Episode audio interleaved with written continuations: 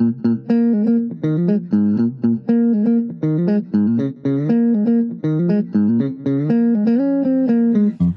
chicos y chicas, ¿qué tal estáis? Bueno, lo primero de todo, muchísimas gracias por seguir aquí, muchísimas gracias a los nuevos por estar, ya que en este 2020 hemos empezado a crear un poquito de contenido, sobre todo en redes sociales, y de cara a este 2021 vamos a darle fuerza a este podcast.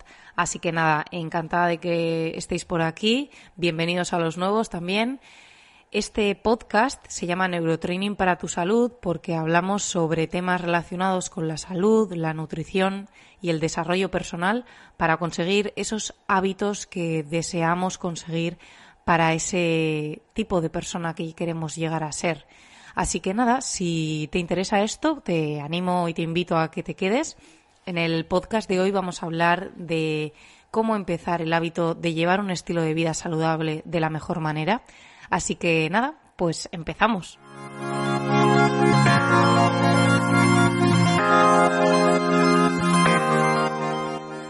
Seguramente estos últimos días, semanas o meses ¿Te has planteado que quieres mejorar este 2021 mm, de acuerdo a lo que has hecho en el 2020? Y quizás la respuesta a todos los objetivos y resultados que nos queremos buscar en cuanto a tema de hábitos de salud y de otras cosas sea trazar un plan. Pero no trazar un plan y ya está, sino que hay que escribir realmente aquello que estás buscando. Una vez escrito, tu foco sabrá dónde tiene que actuar tú pones la intención en ese objetivo, en ese resultado que quieres observar y los siguientes pasos se darán en base a crear aquello que quieres mejorar. Al formular y escribir de manera detallada tu plan, ya sea tu plan de alimentación, con tu menú semanal, con tus comidas, tus descansos, preparaciones, tus recetas, tus listas de la compra, en definitiva, tener realmente un plan bien detallado para trazarlo y realizarlo al fin y al cabo, que es lo que buscamos. Es decir, de esta manera es más fácil que cumplas un alto porcentaje si lo has escrito, si lo has detallado e incluso si lo llevas contigo de manera habitual y lo vas mirando. Podríamos poner un ejemplo que sería, eh, si quiero ir al gimnasio, pues esta semana voy a ir tres días al gimnasio.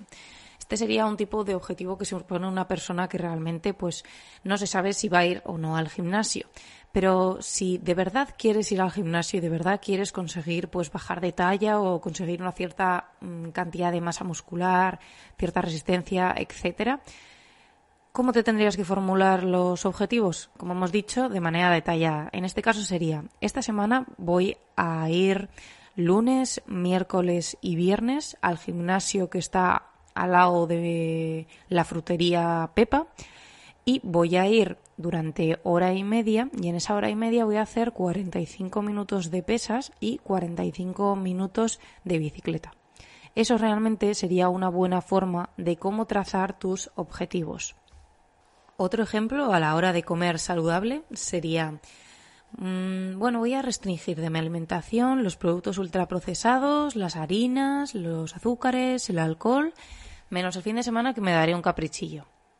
Bueno, pues esto sería un tipo de objetivo realmente mediocre porque no especifica claramente lo que quieres conseguir.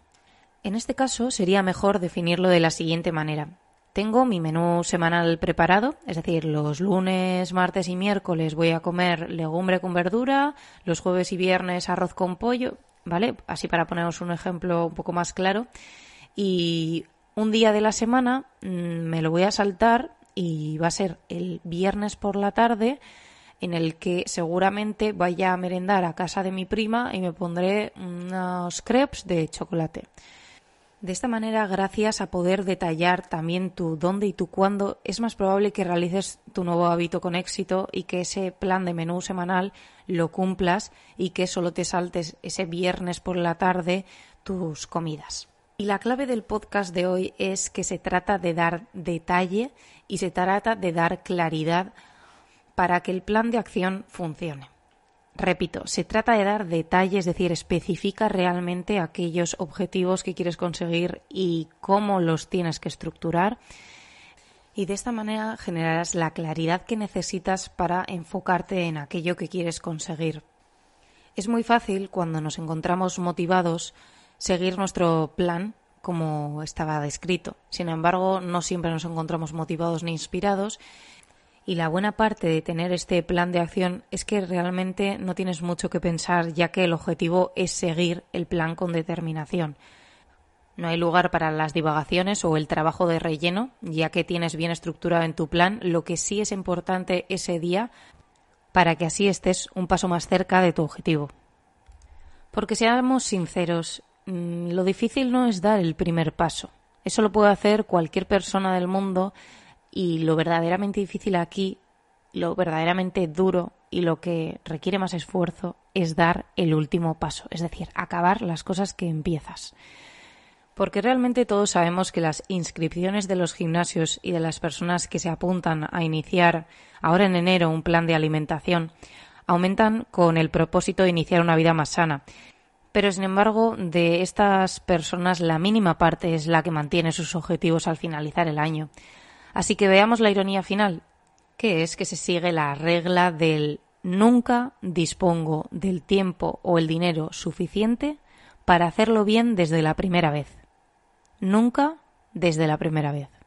Y pasamos a siempre dispongo del tiempo y el dinero para poderlo hacer de nuevo.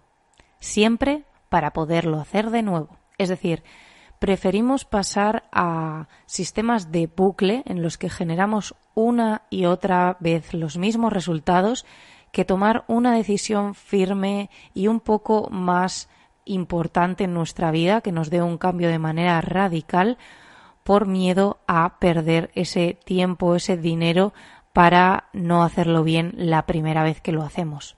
Así que bueno, simplemente quería grabar este podcast para que nos pudiéramos replantear un poquito estos objetivos y propósitos del 2021 y de verdad clarificarlos con este detalle que hemos comentado antes para poderlos hacer realidad. Así que nada, salud y fuerza para todos. Un abrazo. Seguimos.